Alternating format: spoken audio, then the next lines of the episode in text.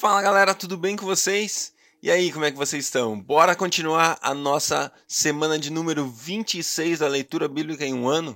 Estamos no segundo dia da semana 26 e hoje nós vamos ler 1 Crônicas 15 e 16 e também Filipenses capítulo 3. Glória a Deus. Pai, obrigado. Obrigado pelo seu amor por nós, pela sua bondade constante. Pai, nós queremos no dia de hoje render nossos corações a Ti, Pai, e declarar em nome de Jesus o seu favor, Deus, sobre o nosso país, sobre a nossa nação, Pai. Nós queremos orar pelo Brasil no dia de hoje e orar também pelas nações que nos escutam ao redor da terra. Pedimos o seu favor, Pai, a sua direção, Deus, sobre os governos, Deus, que estão em cada um desses países, Pai. Sabemos que existem vários e vários países, Deus, que têm nos acompanhado aqui nessa leitura em um ano, e eu quero em nome de Jesus declarar o seu favor sobre as nações, Pai. Deus, nós queremos como nações aqui representadas, orar por Israel, orar por Jerusalém, Pai, declaramos a paz sobre aquele lugar, Pai. Tua palavra fala que a nação que ora pelo, por Jerusalém é bendita e nós queremos declarar a paz sobre Israel, a paz sobre Jerusalém. Nós queremos declarar o seu favor sobre aquele povo, Pai. Declaramos que o seu povo lá, Deus, se volta ao Senhor, reconhece a Jesus Cristo como Senhor, como Messias, aquele que veio, aquele que era, que é, que há de vir. Jesus, o Senhor, é o centro de Israel. Declaramos declaramos isso assim, em nome de Jesus, abençoamos aquela nação com salvação do Evangelho da Paz, o Evangelho de Jesus Cristo, Pai. Nós os abençoamos, declarando o seu favor e a sua graça sobre eles de uma maneira ainda mais intensa, Pai. Em nome de Jesus, Pai, muito obrigado, Senhor. Nós o abençoamos, declaramos o seu favor sobre eles, Pai. Pedimos também, Pai, que o Senhor fale conosco enquanto lemos a sua palavra no dia de hoje, que ela entre em nossos corações de uma maneira especial, transformando a letra em vida, em espírito, Deus, em nome de Jesus, fala conosco. Amém. 1 Crônicas capítulo 15.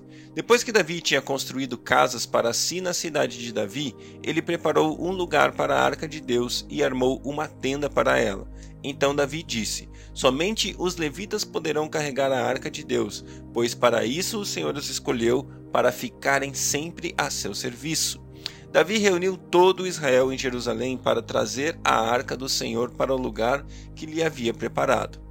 Reuniu também os seus descendentes Arão e os levitas, os descendentes de Arão e os levitas, dos descendentes de Coate, Uriel, liderando 120, dos descendentes de Merari, Asaías, liderando 220, dos descendentes de Gerson, Joel, liderando 130, dos descendentes de Elisafã, Semaías liderando 200, dos descendentes de Hebron, Eliel liderando 80, dos descendentes de Uziel, Aminadab liderando 120.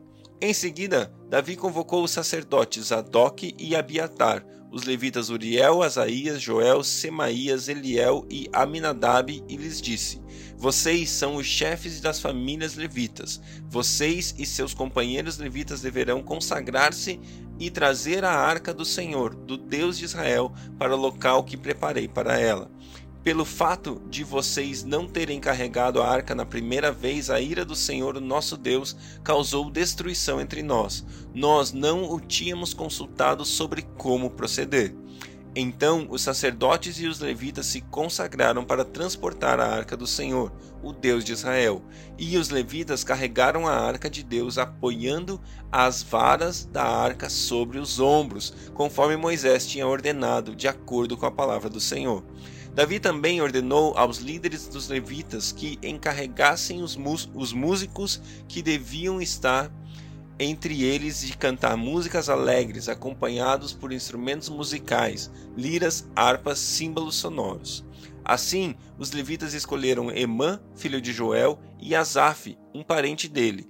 Entre os meraritas, seus parentes escolheram Etã, filho de Cuxaías, e com eles seus parentes que estavam no segundo escalão: Zacarias, Jaaziel, Semiramote, Jeiel, Uni, Eliabe, Benaia, Maaseias, Matitias, Elifelel, Miqunéias, Obed, Edom e Jeiel, os porteiros. Os músicos Emã, Asaf e Etã deviam tocar os símbolos de bronze.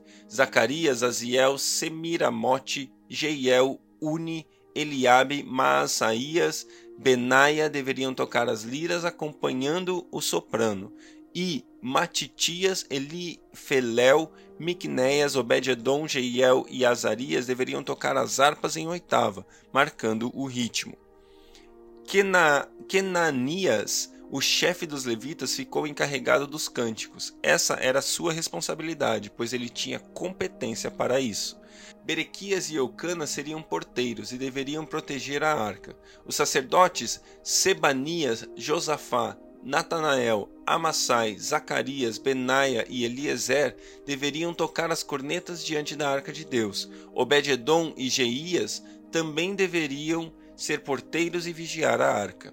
Assim, com grande festa, Davi, as autoridades de Israel e os líderes dos batalhões de mil foram buscar a arca da aliança do Senhor que estava na casa de Obed-edom. Como Deus havia poupado os levitas que carregaram a arca da aliança do Senhor, sete novilhos e sete carneiros foram sacrificados. Davi vestia um manto de linho fino, como também todos os levitas que carregavam a arca, os músicos e Kenanias, chefe dos músicos. Davi vestia também o colete sacerdotal de linho, e todo Israel acompanhou a arca da aliança do Senhor alegremente, ao som de trombetas, cornetas e símbolos, ao toque de liras e harpas. Quando a arca da aliança do Senhor estava entrando na cidade de Davi, Mical, filha de Saul, observava de uma janela, e aconteceu que ao ver Davi dançando e se lembrando, ela desprezou em seu coração. Glória a Deus, esse texto nos mostra o aprendizado de Davi, né? E esse texto nos mostra algo muito importante. Eu e você não podemos tratar a presença de Deus de qualquer maneira. É necessário temor, é necessário que a gente chegue diante de Deus sabendo que Ele é Deus, Ele é todo-poderoso, terrivelmente maravilhoso, assombrosamente poderoso. Sabe, às vezes a gente chega diante de Deus como se fosse nada, como se a gente estivesse entrando em mais um culto, em mais uma semana, em mais um momento, em mais um tempo. Às vezes a gente lê a palavra de Deus como se a gente estivesse lendo um gibi, sabe? Gente, pelo amor de Deus. Davi aqui nos ensina que a gente deve, inclusive, para como lidar com ele, como a gente se relacionar com ele, a gente deve falar: Espírito Santo, por favor, me ensina a orar, me ensina a estar com Deus, sabe? Como é que é a orientação correta para eu carregar a sua presença, para eu viver na sua presença, para eu viver contigo. Davi consultou ao Senhor e na segunda vez ele teve sucesso, bom êxito, por quê? Porque ele ouviu a instrução de Deus. Ele não tratou a presença de Deus como qualquer coisa, mas ele tratou como Deus disse que ele tem que ser tratado, como Deus é, ordenou e ensinou a Moisés: carregue a arca sobre os ombros dos levitas. E assim é para mim e para você, sabe? Hoje eu e você somos aqueles que carregam a arca de Deus. Hoje está nos nossos ombros a presença de Deus para ser mostrada para o mundo. Mas o quanto eu e você acessamos e nos relacionamos com essa presença, o quanto eu e você queremos que essa presença esteja no centro das nossas vidas, no centro dos nossos lares, no centro do nosso dia a dia. Davi queria tanto que ele trouxe até o lugar que ele havia preparado para a arca. E eu e você, estamos querendo essa presença? Queremos ele perto, queremos ele ali no nosso meio, sobre os nossos ombros, carregando a glória de Deus aonde quer que a gente vá? Que essa reflexão encha seu coração e você viva de uma maneira que carregue a presença de Deus. 1 Crônicas, capítulo 16. Eles trouxeram a arca de Deus e a colocaram na tenda que Davi lhe havia preparado, e ofereceram holocaustos e sacrifícios de comunhão diante de Deus. Após oferecer os holocaustos e os sacrifícios de comunhão, Davi abençoou o povo em nome do Senhor e deu um pão, um bolo de tâmaras, um bolo de uvas passas a cada homem e a cada mulher israelita. Davi nomeou alguns dos levitas para ministrarem diante da arca do Senhor, fazendo petições, dando graças e louvando o Senhor, o Deus de Israel. Desses, Asaf era o chefe, Zacarias vinha em seguida e depois Jeiel, Semiramote, Je Jeiel, Matitias, Eliabe, Benaia, Obededom e Jeiel. Eles deveriam tocar lira e harpa enquanto Asaf tocava os símbolos. Os sacerdotes, os sacerdotes Benaia e Jaziel deviam tocar diariamente as trombetas diante da arca da aliança de Deus. Foi naquele dia que pela primeira vez Davi encarregou Asaf e seus parentes de louvarem o Senhor com salmos de gratidão. Deem graças ao Senhor, clamem pelo seu nome, divulguem entre as nações o que ele tem feito, cantem para ele, louvem-no, cantem todos os seus atos maravilhosos, gloriem-se no seu santo nome, alegre-se o coração dos que buscam o Senhor. Olhem para o Senhor e para a sua força, busquem sempre a sua face. Lembre-se das maravilhas que ele fez, dos seus prodígios, das suas ordenanças que pronunciou.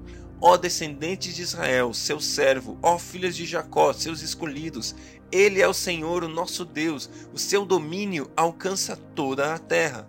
Para sempre se lembra da sua aliança, da palavra que ordenou para mil gerações, da aliança que fez com Abraão, do juramento que fez a Isaque, que confirmou para Jacó como um decreto e para Israel como uma aliança eterna, dizendo: A vocês darei a terra de Canaã, a herança que possuirão quando eles ainda eram poucos, muito poucos, sendo estrangeiros nela e vagueando de nação em nação e de um reino a outro. Ele não permitiu que ninguém os oprimisse, por causa deles repreendeu reis ordenando: Não maltratem os meus ungidos, não façam maus aos meus profetas.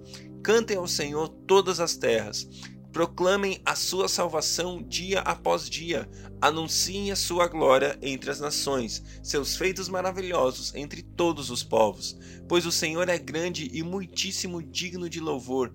Ele deve ser mais temido que todos os deuses, pois todos os deuses das nações não passam de ídolos, mas o Senhor fez os céus. O esplendor e a majestade estão diante dele, força e alegria na sua habitação. Deem ao Senhor, ó famílias das nações, deem ao Senhor glória e força. Deem ao Senhor a glória devida ao seu nome. Tragam ofertas e venham à sua presença. Adorem o Senhor no esplendor da sua santidade. Tremam diante dele todas as nações. Firmou o mundo e este não se abalará. Que os céus se alegrem e a terra exulte, e diga-se entre as nações: O Senhor reina. Ressoe o mar e tudo que nele existe, exultem os campos e tudo que neles há. Então as árvores da floresta cantarão de alegria, cantarão diante do Senhor, pois ele vem julgar a terra. Rendam graças ao Senhor, pois Ele é bom, o seu amor dura para sempre. Clamem, salva-nos, ó Deus, nosso Salvador, reúna-nos e livra-nos das nações, para que Demos graças ao teu nome, ao teu santo nome, e façamos do teu louvor a nossa glória. Bendito seja o Senhor, o Deus de Israel, de eternidade a eternidade. Então todo o povo proclamou: Amém! Louvado seja o Senhor. Davi deixou Asaf e seus parentes diante da arca da aliança para lhe ministrarem regularmente, de acordo com as com as prescrições para cada dia. Também deixou Obed-edom e seus sessenta e oito parentes para ministrarem com eles. Obed-edom, filho de Gedutum, e também Osa foram porteiros. Davi deixou os sacerdotes Zadok e seus parentes sacerdotes diante do tabernáculo do Senhor em Gibeon, para regularmente de manhã e à tarde apresentarem holocaustos no altar de holocaustos, de acordo com tudo que está escrito na lei do Senhor que ele deu a Israel. Com eles estavam Emã e Gedutum, e os outros designados para darem graças ao Senhor, exclamando: O seu amor dura para sempre. Emã e Gedutum eram responsáveis pelas trombetas, pelos símbolos e pelos outros instrumentos musicais para culto. Os filhos de Gedutum foram nomeados como porteiros. Então todo o povo partiu, cada um para sua casa, e Davi voltou para sua casa para abençoar a sua família. Uma coisa que eu acho linda a respeito de Davi é que Davi, apesar de viver na lei, ele entendeu que Deus era amor.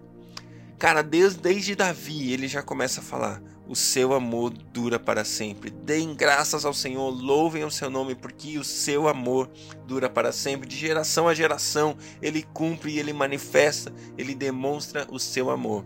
Davi, apesar da lei, apesar de viver nos tempos da lei, ele viveu no tempo do amor, que é o tempo que eu e você vivemos hoje, onde a gente vive o fruto do amor de Jesus Cristo por mim e por você. Glória a Deus, Filipenses, capítulo 3. Finalmente, meus irmãos, alegrem-se no Senhor. Escrever de novo as mesmas coisas não é cansativo para mim e é uma segurança para vocês. Cuidado com os cães, cuidado com esses que praticam o mal, cuidado com a falsa circuncisão, Pois nós é que somos a circuncisão, nós que adoramos pelo Espírito de Deus, que nos gloriamos em Cristo Jesus e não e, e, não temos confiança alguma na carne, embora eu mesmo tivesse razões para ter tal confiança. Se alguém pensa que tem razões para confiar na carne, eu ainda mais, circuncidado no oitavo dia de vida, pertencente ao povo de Israel, à tribo de Benjamim, verdadeiro hebreu, quanto à lei, fariseu, quanto ao zelo, perseguidor da igreja, quanto à justiça que há na lei, irrepreensível. Mas o que para mim era lucro, passei a considerar como perda por causa de Cristo. Mais do que isso, considero tudo como perda comparado à suprema grandeza do conhecimento de Cristo Jesus, meu Senhor, por quem perdi todas as coisas. Eu as considero como esterco, para poder ganhar Cristo e ser encontrado nele. Não tenho a minha própria justiça que procede da lei, mas a que vem mediante a fé em Cristo, a justiça que procede de Deus e se baseia na fé. Quero conhecer Cristo, o poder da sua ressurreição e a participação em seus sofrimentos, tornando-me com ele em sua morte, tornando-me como ele em sua morte, para de alguma forma alcançar a ressurreição dentre os mortos. Não que eu já tenha obtido tudo isso ou tenha sido aperfeiçoado, mas prossigo para alcançá-lo, pois para isso também fui alcançado por Cristo Jesus. Irmãos, não penso que eu mesmo já tenha alcançado, mas uma coisa faço: esqueço-me das coisas que ficaram para trás e, avançando para as que estão diante, prossigo para o alvo, a fim de ganhar o prêmio do chamado celestial de Deus em Cristo Jesus. Todos nós que alcançamos a maturidade devemos ver as coisas dessa forma. E se em algum aspecto vocês pensam de modo diferente, isso também Deus esclarecerá. Tão somente vivamos de acordo com o que já alcançamos. Irmãos, sigam unidos, unidos o meu exemplo e observem os que vivem de acordo com o padrão que apresento a vocês. Pois, como já disse repetidas vezes e agora repito com lágrimas, há muitos que vivem como inimigos da cruz de Cristo. O destino deles é a perdição. O seu Deus é o estômago e eles têm orgulho do que é vergonhoso. Só pensam nas coisas terrenas. A nossa cidadania, porém, está nos céus, de onde esperamos ansiosamente o Salvador, o Senhor Jesus Cristo. Pelo poder que o capacita, a colocar todas as coisas debaixo do seu domínio. Ele transformará os nossos corpos humilhados, tornando-os semelhante a seu corpo glorioso. Glória a Deus, glória a Deus pela sua palavra. Que Deus abençoe o seu dia e até amanhã.